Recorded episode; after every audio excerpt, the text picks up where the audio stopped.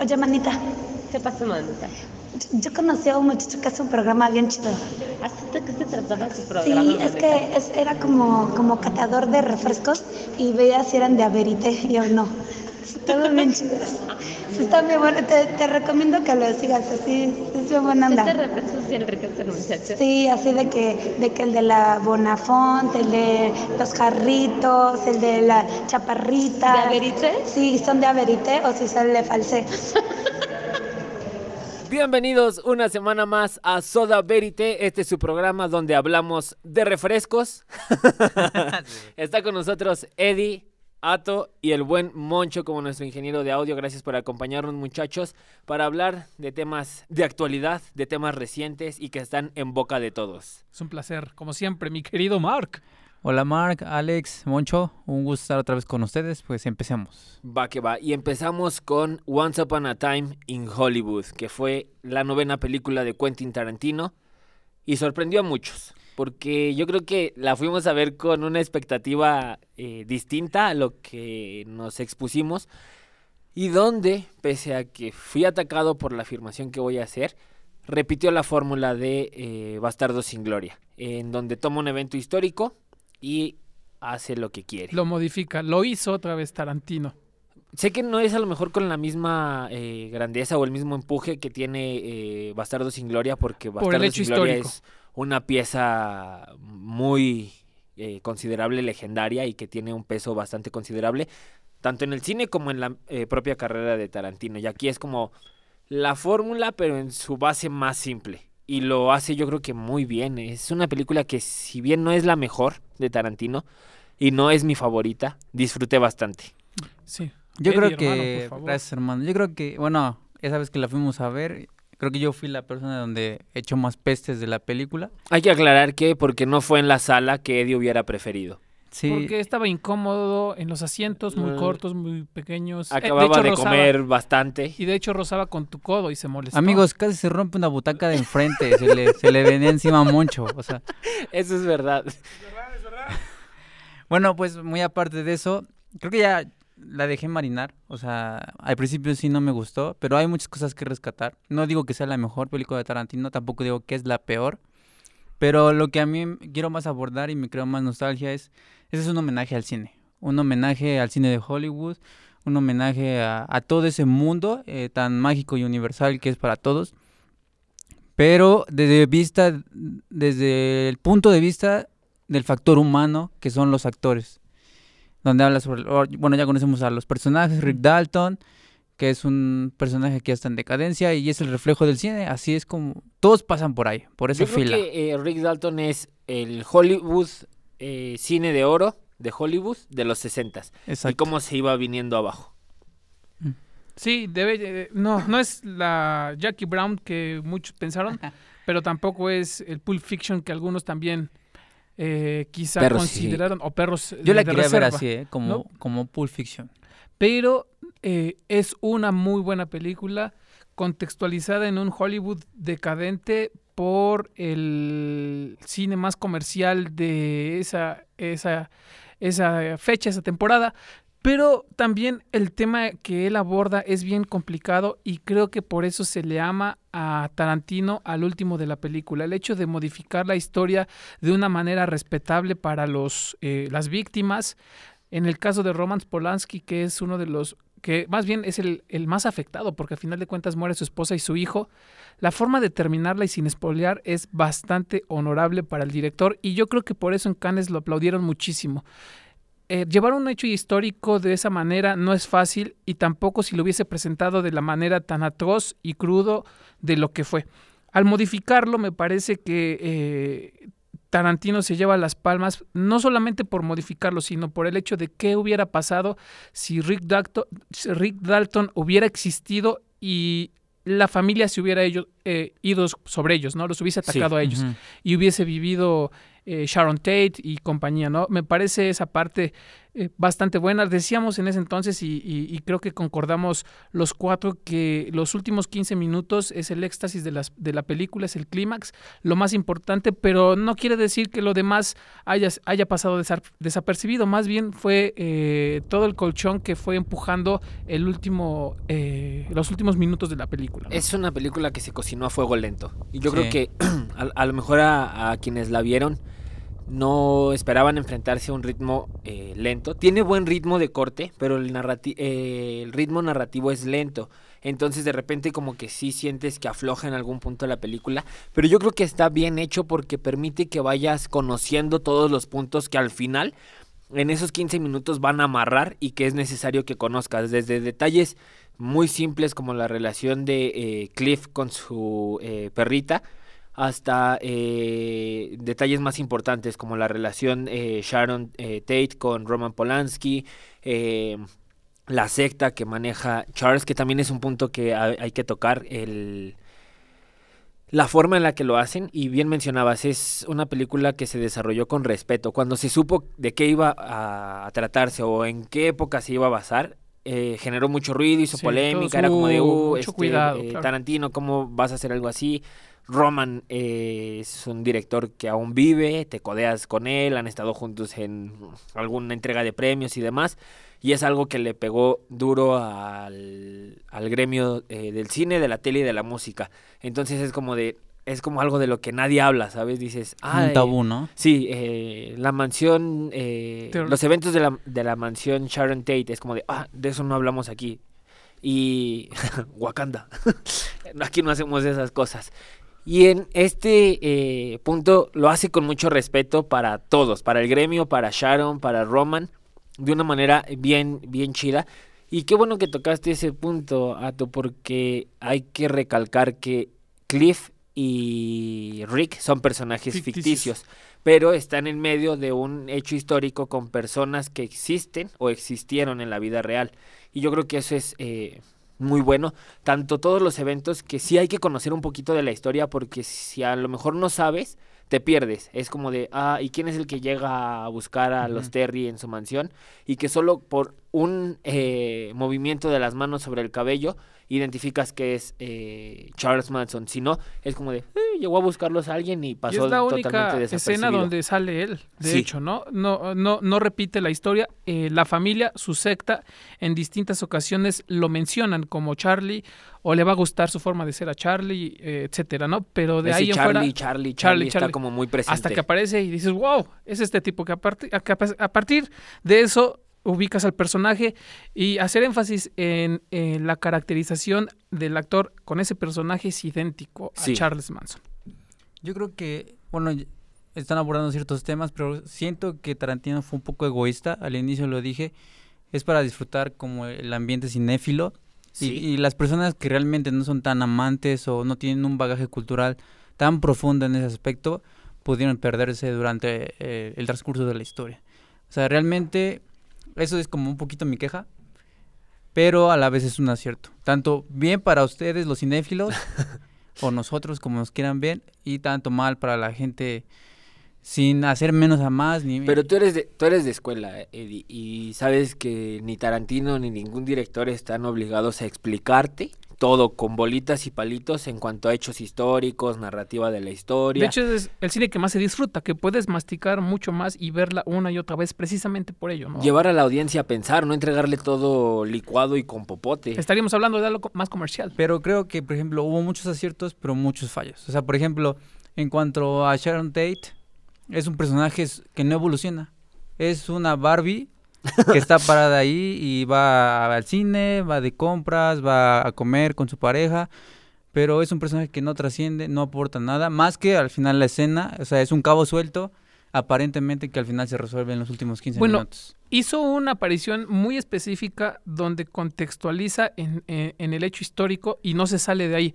Lo demás, siento que con Sharon Tate es muy ficticio el hecho de que está en su casa escuchando música, que va a cierto cine a ver su propia película, pero el punto medular donde une con la realidad es cuando se encuentra con una chica de la secta Sí. y le da un ray, que es ahí donde no sabemos qué platica, no sabemos que, eh, eh, que interactúa con ella, pero obviamente es el acercamiento que tiene con la secta y es lo más cercano que se ve la realidad con Sharon Tate y, y- y esta película de Tarantino, ¿no? Lo demás ya Sí. es, se sale un poquito más de lo real. Yo creo que fue para darle piso a la historia que se desenvolvía con Rick Dalton y con Cliff Booth, que era como lo que quería que eh, Tarantino que viéramos y que apela totalmente al lado del cine. Ver este espacio donde se crea el cine, donde se desarrolla los sets, los juegos de cámara, el sí. personal, eh, el staff de producción ahí haciendo su trabajo, fue muy padre. O sea, es algo que Pero se muestra los dos carros de las, las dos caras de Hollywood, o sea, tanto los, los dos carros. Las dos caras de Hollywood, o sea, tanto lo natural como lo plástico, Sí. tanto lo esplendoroso como lo aburrido de Hollywood. O sea, vemos algo súper atractivo en la vida de Rick Dalton, a pesar de su declive en su carrera, y vemos, vemos lo aburrido en... ¿Cómo se fue este personaje? Eh, Brad Pitt. Cliff Booth. Cliff Booth, o sea, lo vemos como una vida súper aburrida, súper fugaz y... Pero yo creo que Cliff disfrutaba su Pero, o sea, no digo que esté mal eso, sino que trabajo. Muestra los dos lados de Hollywood, los las dos vidas de Los Ángeles, tanto lo esplendoroso como lo cotidiano. y Bueno, lo- sí, porque Cliff va a la sombra siempre, es la sombra de Rick Dalton. siempre. No se queja de ello, en ningún momento lo vemos como de, ah, cansado de ser la sombra. Lo vemos disfruta, al lo contrario, es como de, sí. ay, pues yo me la paso bien, estoy con él, no, no quiero ser él. Raya hasta en ser su amo de llaves, porque Sí. hasta le hace cosas en El su casa, súper, ¿no? le arregla arregla la antena. cosas. Ah, ahora tocando el punto de la antena, eh, ahí fue donde tuve así como esta eh, iluminación de la estructura narrativa de la película. Fue como de, ah, ok, esta onda tiene una narrativa anacrónica muy cañona y hay que estar muy al pendiente porque sí te puedes eh, perder un poquito. O sea, bajas la vista dos segundos para encontrar Y un dorito o un taquis en las palomitas y ya te perdiste. O como a mí que se me cayó el celular.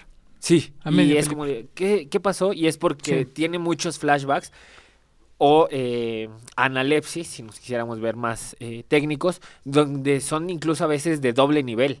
Va un recuerdo y, Y dentro de ese otro, recuerdo hay sí. otro recuerdo. Y eso está muy, muy padre la forma en la que fue construyendo la historia. Los, eh, para los que nos están escuchando, seguramente y esperemos que ya lo hayan visto porque pues es una película que estaba muy esperada. Había sala llena aquella Nos tarde que, que fuimos Sí. eh, y rayó entre eh, el silencio eh, ruidoso, valga el contraste, porque Sí. de alguna manera estabas muy atento y no se escuchaba ni siquiera un susurro hasta el momento en que estallabas en risa. Las últimas partes a mí me daba muchísima risa de cómo eh, el perrito, la perrita de Cliff Booth, nada más haciéndole un gesto, pues obviamente ataca a estos tipos. Puedes hacer el dices, gesto... "Va, a- ahí va. ¿Vas, Eddie? Inténtalo. No, no, no, yo voy a omitir porque no me sale. Por favor. Es un mini. Es un mini. Pero sí. bueno, Estoy hablando un chihuahua mucho. Es, es una buena película, a mí me gustó, sí es muy, eh, no muy característica de, de Tarantino a lo, a- en un contexto más rápido, en una narrativa más, más fluida, eh, es más lenta, pero no deja de tener siempre el sello de Tarantino en, en esta, en esta película y sobre todo en el final fuimos a lo que fuimos, la disfrutamos, ese era el punto, verla y disfrutarla y creo que salimos con- con- contentos, ¿no? Y algo que yo creo que vuela los sesos es este punto donde vemos cómo entra y sale eh, de cuadro Rick Dalton.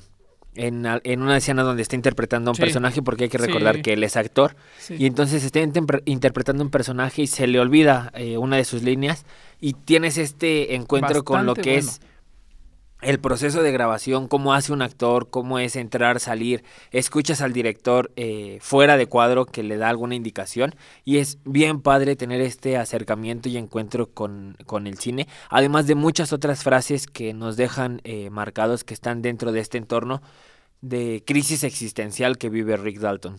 Sí, esa parte que tú mencionas, ni siquiera eh, nosotros como espectadores nos dimos cuenta hasta que vuelve a regresar la cámara y acomodarse en la posición habitual de donde nos atrapó. Y preguntarles o hacerles esa, esa pregunta a ustedes dos. eh, Brad Pitt en esta actuación eclipsa lo que hace Leonardo DiCaprio porque para mí es el personaje secundario dentro de la narrativa de, de- de la película. Sin embargo, su peso argumental y su actuación es buenísima. No quisiera decir que lo eclipsa, porque también Leonardo DiCaprio tiene mucho peso en el guion. Sin embargo, eh, es que está cañón ponerlos a los dos juntos. Creo que no los podemos comparar. Ca- Cada uno hizo su parte. O sea, realmente eh, creo que ambos aportaron la historia y sumaron muy bien. Y creo que ninguno es más que otro para mí. Ninguno es más, más que otro. Margot Robbie sí es la que fórmense, fórmenla hasta atrás de la fila porque esa, para mí, no, no aportó nada. Sí, a este apelo a lo que ustedes dicen de la historia, de que en el cuadro final de la película sumó, pero ellos dos para mí son buenos actores, hicieron un buen papel. En los últimos 15 minutos, los que están viendo ahorita o nos escuchando, si la, no la han visto, disfruten esos 15 minutos como, como nadie, porque es lo mejor de la película y es el toque de Tarantino. o sea, Sí. se siente sus diálogos, que es lo más característico de Tarantino, y su humor negro mezclado. O sea, es muy, muy, muy bueno. No, no podría decir quién es mejor. Yo creo que, eh, y es un punto importante el que, el que tocas, eh, eh, Rick Dalton, interpretado por Leonardo DiCaprio, es el, perso- el personaje principal. Y Provecho. Gracias, gracias. Fue un bostezo at- atravesado. y es eh, eh, un personaje que interpreta él muy bien, hace muy bien su papel, actúa con una maestría increíble. Hay varias escenas donde eh, dices, wow, es eh, Leonardo haciendo lo suyo.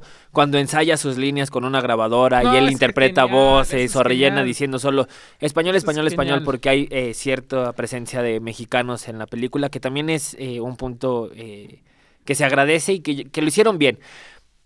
Y entonces él interpreta muy bien todo lo que tiene que hacer, lo hace súper bien, pero yo creo que el personaje desde que se escribió no se escribió con este empuje para ser El nominado, para llevarse claro. premios o algo así. En contraste, el personaje de Brad Pitt, Cliff Booth, está escrito muy bien, tiene una profundidad eh, psicológica que es eh, más rica, donde sientes más al personaje, le permiten crecer, lo conoces en diferentes aspectos, sabes a qué se ha enfrentado. Hay incluso marcas en su cuerpo que, que te dicen, ah, es tanto de la vida que lo ha tratado mal como de los riesgos que lleva la carrera como un doble de riesgo. Y la forma en la que está escrita el personaje yo creo que sí le da para e- eclipsar a, a Leonardo. A lo mejor no usaría el término eclipsar, pero sí se robó la película. Se roba la película. A Sí. mí me encantó lo que hizo Brad Pitt. En ambos, si no estoy eh, equivocado, y ustedes me corrigen, eh, para Brad y para Leonardo DiCaprio son sus segundas participaciones en películas de Tarantino o sí, porque es Sí. Django sin cadenas con Brad Pitt y, esta. Bastardos sin Gloria. Y sin Gloria, sin ¿no? Gloria. Sí. Lo Leonardo bastante en este Django. en Es que dijiste Brad también. Y Brad en Bastardos, Bastardos. es correcto. sí. ¿cierto? Ujú. Y es, es eh, eh, yo creo que ya una fórmula que Tarantino podría ocupar si es que decide continuar con, con su carrera. Bueno, su, fórmula se ha ido di- diluyendo. Sí, Sí. sí debo decir que, por ejemplo, si lo vemos en Bastardos, que son así tres líneas argumentales que se unen al final, o posiblemente, o Pulp Fiction, en esta, tú, ves a- tú vas a la mitad de la película y dices, ¿para dónde van estos vatos? O sea, ya quiero que acabe. veo muy suelta la película. O sea, al final sí resuelve perfectamente eso.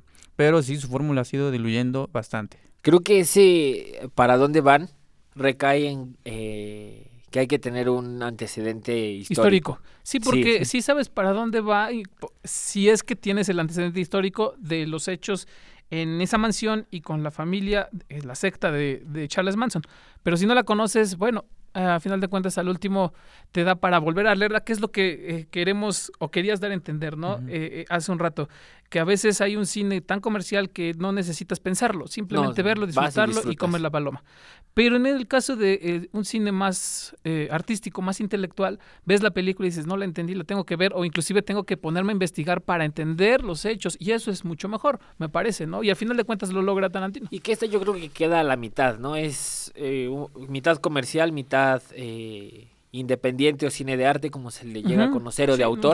Porque él hace lo que quiere hacer y no le pide permiso a nadie, pero también tiene su toque de tinte comercial y ya es una figura pública y sabe que eh, medio planeta va a ir a ver la película solo por eh, saber que es de Tarantino. Sí. Y cuando mencionas la familia, que es la secta de Charles Manson, el personaje Tex es también como una sombra de lo que es Charles Manson y que está ahí presente y que lo Sí. ocupa eh, Tarantino como un recurso narrativo para no involucrar directamente a Manson y llevar la línea con, con él, con Tex, que ocupa una de las frases que Charles Manson ha ocupado en juzgados, en declaraciones y demás, y que es muy fuerte. Entonces, eh, pues para quienes van a verla y que aún no la han visto, eh, descúbranla, y para quienes la vieron, seguramente van a saber a qué frase nos, nos referimos y que es pues muy eh, característica de Charles, de la familia y de lo que verdaderamente estaban haciendo y de esto que pues no es eh, nada bonito. Sí, peliculón para mí. La verdad es que Tarantino hay que disfrutarlo. Totalmente. ¿Cuánto, eh, ¿Qué calificación le dan del 1 al 10? Base de... Ay, ¿por qué me Yo así saliendo de la sala la arranqué. Tengo ahí este... Yo dije 7. 7. 8. 8. Yo, yo coincidía con Nato y le di un 8. Monchito, tú la fuiste a ver con nosotros.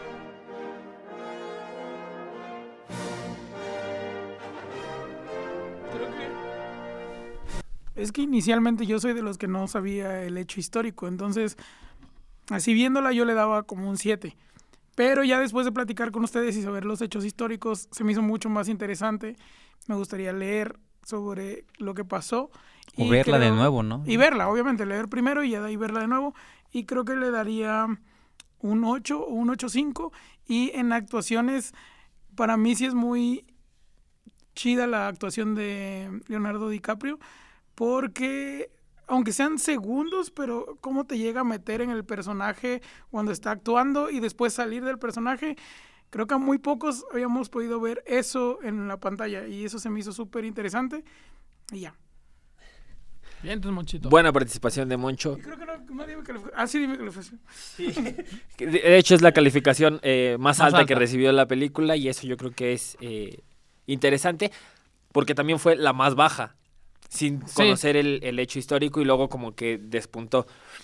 Y es, es cierto lo de eh, Leonardo, como que solo tuvo matices. Hay un monólogo que tiene dentro de un camper, eh, se Después de que se regaña equivoca, a él ¿no? mismo. Esa escena también tiene mucha fuerza. Entonces, si no la han visto, vayan y disfruten Once Upon a Time in Hollywood. Es muy buena película. Dentro de la escala de las nueve películas de Tarantino, en mi top está en el 7. Entonces, eh, no es Jackie Brown. Gracias a Dios. Gracias a Dios. Ah, ah, caray, o sea, antes de Jackie Brown. Bueno, Jackie Brown es la última. la última, La, la penúltima, ¿quién es? Yo sé que voy a recibir fuertes críticas Seguramente. y probablemente ¿Qué vas seré muy decir? atacado.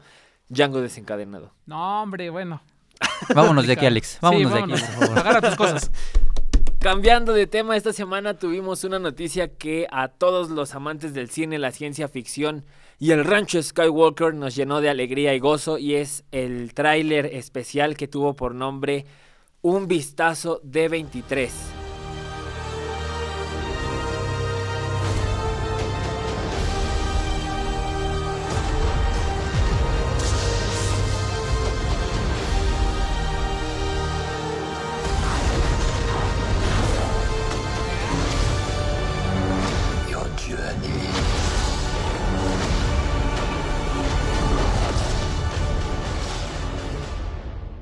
Que fue el segundo avance de Star Wars, episodio 9, a Rise of Skywalker, y que yo creo que sorprendió a muchos. Yo creo que dejó momentos donde ibas viéndolo y decías, ah, qué padre está el tráiler, ya quiero verlo, y de repente fue como, ah, no, ma, ¿qué está pasando? Antes de llegar a esa parte que dices de, de el colapso total, porque hay una escena donde todos nos quedamos así con cara de what. Sí, eh, se analizó cuadro por cuadro Pero, aquí en los sea, estudios los primeros Verité. planes son los planos son increíbles, o sea, son súper emotivos, nos cuentan la historia desde, lo- desde toda la saga, desde la 1 hasta la que será 8. Sí, porque agarra toda la, la saga. Retrata los, Algo los, que los que momentos aclarar, más, no, más no fue desde la 1 a la 8, fue 4, 5, 6, Bueno, 1, sí, 2, 3, ajá. 7 y 8, porque lo hicieron en el orden de eh, estreno de las películas, de en el orden de cronológico. la sí. realización, sí, exacto. Entonces fueron, no sé cómo son unos genios para agarrar los momentos más emotivos, más emblemáticos y, y más duraderos de toda la saga. Yo creo que tú ves esos planos y luego, luego te acuerdas de cada una de las películas. Y, pero, pues ahí sí, Mark, te quiero, quiero escuchar tu opinión sobre los últimos planos de este, de este tráiler. Yo creo que hay que tomar desde el principio, porque hay que eh, dar a conocer que los trailers también tienen un director, tienen eh, montador. un montador, o sea, no es como de, ah, pues nada, nada más ponen ahí unos patitos de las películas anteriores. Y ponle música de fondo. Para que como se ya es el final, pues para que la gente como que recuerde desde el inicio. y todos están seleccionados con un porqué. Y nos va contando esta historia de el desbalance que ha tenido la fuerza, tanto cuando se inclina hacia el lado de la luz, cuando está en un supuesto equilibrio y cuando la, va- la vamos teniendo la balanza hacia el lado oscuro.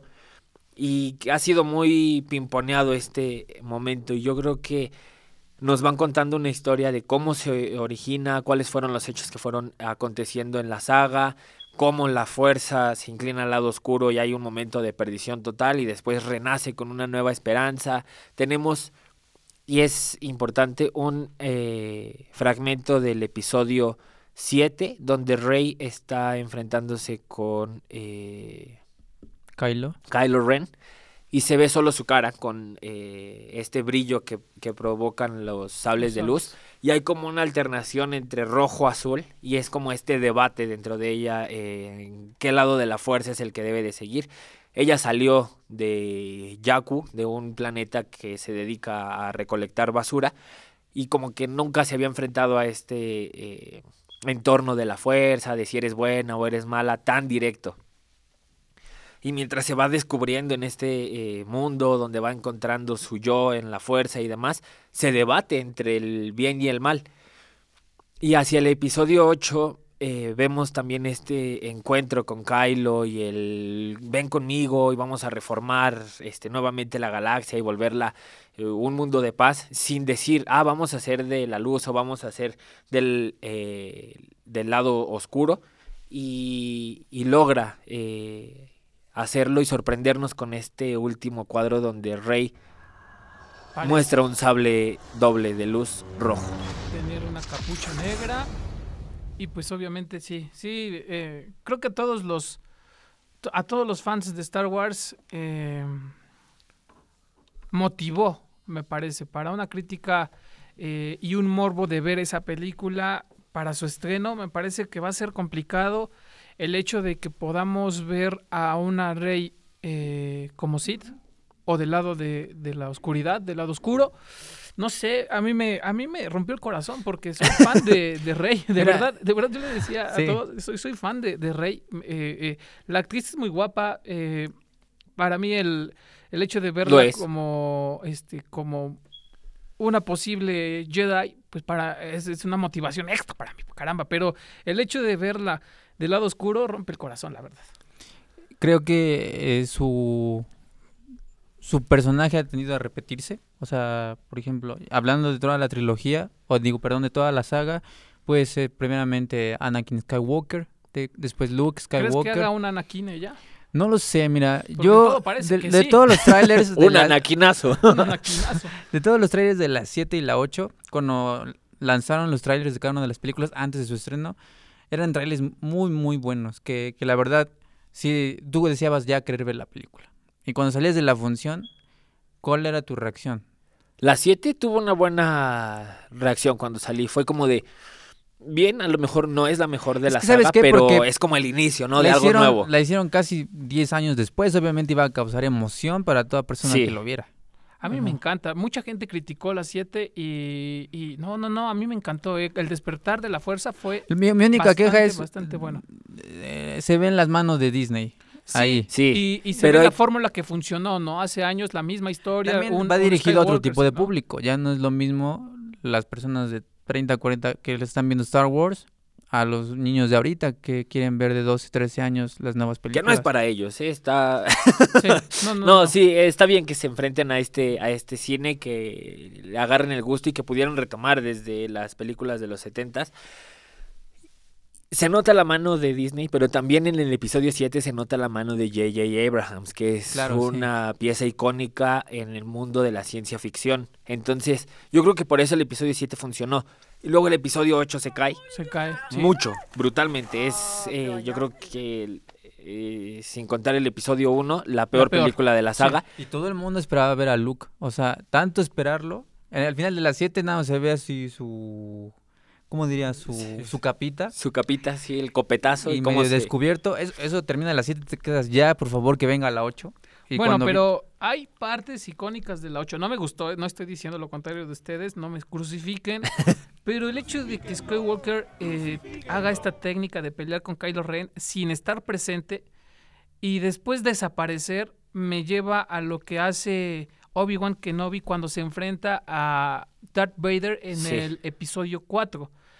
Cuando se enfrentan, se pelean y de repente eh, Darth Vader le da el sab con el sable y él desaparece. Entonces es una técnica que los Jedi Sí. recurren para ser parte de, de la fuerza. Y ¿no? que para quienes no Eso conocen como del universo expandido y cosas así que no se debería de saber porque George Lucas descanonizó mucho de este material, es como, ah, por eso ven que Novi Exacto. desaparece, porque utilizó esta técnica Esta Jedi técnica. y es tanta la fuerza que hay que ocupar que evidentemente sí muere, pero no estaba ahí presente como tal. Lo que para mí la 8 la hubiera puesto así, a lo mejor no hasta La arriba, salvaría, pero sí salvaría. subir un par de eslabones dentro de la clasificación de la saga, la batalla de la habitación roja. Sí. Yo hubiera ahí una coreografía Hubiera así épica, impresionante. como la de los Sith, la venganza de los Sith. como la de la venganza Bueno, de los ninguna Sith. la va a igualar, ¿verdad? Creo que estamos de acuerdo. que Bueno, es la mejor no, batalla de Po- sí, todas. Podríamos sí, llevarnos una sorpresa con eh, el episodio 9. Hay un fragmento en el tráiler donde vemos a Kylo enfrentándose con Rey nuevamente con Sobre mucha agua, fuerza. y sobre agua. agua. sí. Sí, eh, ahí, ahí el- la- están jugando con la fórmula de, de la que tú dices de la batalla de Mustafar Ajá. en la venganza en de lava, los Sith, ¿no? sí. En lava y luego en esta, eh, en agua. Eh, Abrams eh, es bueno para hacer las cosas porque la dirige él, ¿no? Sí, nuevamente está J.J. Abrahams en la silla de director, entonces yo creo que nos vamos a llevar sorpresas. Yo, yo les quiero hacer una pregunta. ¿Realmente ahora sí creen que sea el final? el final final. El final No. final. O sea, ¿crees que...? Bueno, yo, la yo- yo primera te decía, trilogía- Mark, hace como unos cinco días, ¿no? Porque todos dicen final, final, pero en 10 años van a sacar otras tres películas. Sí, sí, y así va a ser, estoy seguro. No creo que el universo dé para tanto. Eh, eh, eh, el- la primera trilogía dio para sacar otras tres porque George Lucas empezó en el episodio 4. Entonces, cuando se estrenó, no, se estrenó simplemente como una nueva esperanza, pero cuando saca la segunda entrega la estrena como el episodio 5 y entonces el anterior evidentemente fue el episodio 4. La gente se preguntaba qué hay del 1, 2, 3. Salen en, eh, en los 2000 estos eh, episodios 1999, Para esto hace si no su me equivoco, que es remasterización, la ¿no? de amenaza fantasma, la remasterización sí que es también eh, buena en algunos sentidos, mata a otros que son icónicos para la gente. Entonces esa era como la justificante de esta segunda eh, trilogía. La tercera trilogía, que es en la que nos encontramos, supuestamente eh, George la tenía escrita, pero no salió porque no había los requerimientos técnicos que necesitaba para realizarla como hoy en día. Pero se empieza a hacer y él no está en la silla de director, no está demasiado involucrado, eh, está descansando cómodamente en su rancho disfrutando de los millones que tuvo por haber vendido Lucasfilms a Disney. Que sigue recibiendo, ¿no? Y que que sigue sigue recibiendo. Él tiene regalías por los De por vida, juguetes, sí. por las series, por películas, por poner Lucasfilms en un póster, él le cae dinero en el bolsillo. Qué envidia. Creo, sí, bastante. Creo que no se termina. Disney, recordemos que es la empresa eh, de entretenimiento más grande de todo el mundo y dícese de entretenimiento también la empresa más grande de vender. Entonces, si se trata de mercadotecnia y venta, dentro de 10 años, Eddie, como tú calculabas, creo que vamos a ver el episodio 10, 11 y 12. Estoy Pero espero que, y, y no sé si estén de acuerdo conmigo, y pido una disculpa a quien me está De escuchando antemano. de antemano. Creo que ha sido el Skywalker más débil de toda la saga. No, An- viene an- Skywalker. La del Me 8. refiero como al estilo del personaje, el estereotipo. Anakin, a pesar de No, haber bueno, sido Anakin 1, se 2 lo y 3, lleva, ¿eh? es muy bueno. Después Luke. Fíjate que en ellos dos sí se puede percibir hacia dónde va su destino. O sea, sí se va. Y en esta es la primera vez Sí, que Rey es, un, es muy se ve- se ve a, a dónde va, no se sabe a dónde va a pisar. Si vemos imágenes donde está vestida de rojo, otras que es buena. Las últimas dos películas nos las han vestido de la niña buena, Sí. de que salva a todos, ¿no? Pero no sabemos qué vaya a Pero pasar. creo que el, mayor peso argumental está en saber quién es ella. Eh, de Ahí dónde se salió, cae toda la cuál es su historia. origen, ¿no? Me parece que la historia Y en ahí- esta se va a y revelar, espero ¿no? que sí. Y el hecho de que regrese Palpatine a la escena también lo Uf, hace de una manera sí. impresionante. Es muy emotivo eso. Recordemos la Sí. Star Wars Expo cuando se estrenó el primer tráiler. Sí. Se escucha la risa eh, maléfica de Palpatine o Darth Sidious, como eh, ya está en esta revelación, ya no es el canciller Palpatine, sino revela su verdadera identidad. Sale presente el actor en el escenario. Yo creo que iba a decir algunas palabras o algo por el estilo. La gente le aplaude, que no lo dejan hablar. y hace solo como un, "Ah, veamos el tráiler de nuevo. Entonces es algo que tiene mucho peso para los fans que vuelva a aparecer en escena. Eh, Palpatine, recordemos que tiene mucho eh, peso en las anteriores eh, películas, en las anteriores seis películas, no en el episodio 7 y 8. Y entonces tenerlo de vuelta da como que, ay, este punto donde no sabes qué está sucediendo. Y un punto que hay que tener en clave es la batalla de Mustafar, que ya mencionó Ato y Eddie, y el póster de la novena entrega, donde tenemos a Kylo y a Rey peleando con cierta inclinación que nos recuerda mucho a esta batalla de Mustafar donde se enfrentaron Anakin y Obi-Wan. La balanza está un poco confusa. Tenemos a, a Rey en la parte superior con un sable azul, a Kylo en la parte inferior con su sable rojo, pero del lado de Rey están rayos rojos, del lado de eh, Kylo están rayos azules, a Palpatine de fondo. Y esta inclinación es como esta balanza entre eh, el equilibrio o la luz o el lado oscuro. Entonces, por toda esta cantidad de símbolos que hay en el póster y por lo que viene el tráiler desde que eh, lo vimos aquí en los estudios, no, yo les decía que creo que eh, la balanza va a caer hacia el lado oscuro. Y ahí se va a quedar. Y es un gancho para que vengan las tres Exacto, siguientes exacto, y liberen correcto. hacia el lado de la luz. Sí, estoy Yo de creo. acuerdo. Sí, sí, de- sí, si es por ese lado, estoy completamente de acuerdo. Rompería, eh, vuelvo a repetir, mi corazón ver a Rey del lado oscuro, pero eh, me parece también que... Pero ¿no crees, Alex? Tú dijiste que es guapa. ¿No crees que se, se vea más atractiva siendo mala, la chica mala? No lo sé, te lo dejo de tarea, hermano. Buen punto. Ah, Hay un, hay un, eh, eh, un sonido cuando va a aparecer Rey eh, en el tráiler, se va a negros y se escucha el exacto. Entonces, ah, ah, digo, estoy expectante con la película. Un chiste me volteó a ver así como, ¿qué está pasando? Así de, eso lo pudiste haber puesto en postproducción. Desgraciado. Tenía que actuarlo. Acabas de romper mi tímpano. Pero creo que estamos de acuerdo todos que no nos vamos a perder la premier de esta película No. porque en Estudios Verité y en el programa tenemos que hablar precisamente de esta película, que faltan escasos tres diciembre, meses. ¿no? Hasta meses, diciembre. ¿no? Sí, es poquito tiempo. Yo digo que aquí la saga acaba, pero va a continuar en universo expandido para Disney Plus. Eh, que, que la van a vender, claro, Sí, como sí. series. Y creo que también sería una buena apuesta de parte de Disney si es que se quiere echar a la bolsa a las demás compañías que tienen también ese tipo de, de canales de paga como Netflix o Amazon, Amazon, ¿no? Claro Video, Blim y muchas Creo que otras. sería Hulu, una apuesta. Y, y bueno, de ese lado tienes toda la razón. Si es cuestión de Pues vender y ya- mercadotecnia, eh, lo van a hacer de, de esa manera con Mandalorian y la Ya está serie la de- Pero, serie yo, de les pregunto, Cierto. ¿creen que sea necesario ver esas series para que en 8 o 10 años entendamos las tres siguientes? Ahí está la mercadotecnia. No va a y es lo que tres decía. siguientes, Es lo que- se acabó. Mira, Yo creo que es lo que- Ojalá es lo que esto- este archivo se quede guardado para siempre. va a estar ahí. Y en 10 años quiero ver tu cara cuando salga el episodio 10. Así como de- Décimo aniversario de ¿Qué me Soda va a Verité. Muchas gracias por habernos escuchado esta semana. Recuerden seguirnos en redes sociales, en Twitter como Verite Soda y en Facebook y, e Instagram como Soda Verite. Feliz Navidad.